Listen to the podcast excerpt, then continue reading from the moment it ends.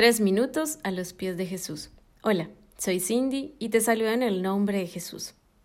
Hace poco me encontraba caminando de noche cerca a un lago donde había muchos árboles.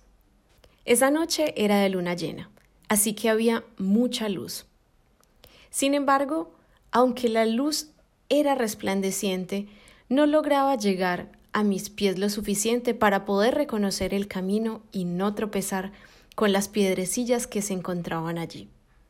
Al ver que la luna en todo su fulgor no alcanzaba a iluminarlo todo completamente, el Señor me recordó el versículo de Salmo 119, 105, que dice, Tu palabra es una lámpara a mis pies, es una luz en mi sendero. Con esto el Señor me llevó a reflexionar sobre la luz que hacía la luna en ese momento. Es una luz que era accesible para todos y que todos podían tener beneficio de ella. Mas aún así no era suficiente. Y es así como pasa con nosotros y la palabra de Dios. No basta solo con leerla o acceder a ella, pues así como con la luz de la luna, podía solamente identificar un poco mi entorno.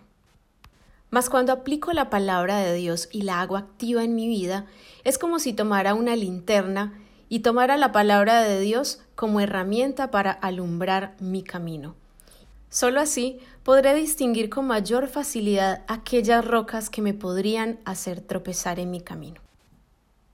Esto me recordó además el versículo de Santiago 1.22 que nos dice, no se contenten solo con escuchar la palabra, pues así se engañan ustedes mismos. Llévenla a la práctica. El que escucha la palabra pero no la pone en práctica es como el que se mira el rostro en un espejo y después de mirarse se va y se olvida enseguida de cómo es. Pero quien se fija atentamente en la ley perfecta que da libertad y persevera en ella, no olvidando lo que ha oído, sino haciéndolo, recibirá bendición al practicarla. ¿Y tú? ¿Qué piensas de esto?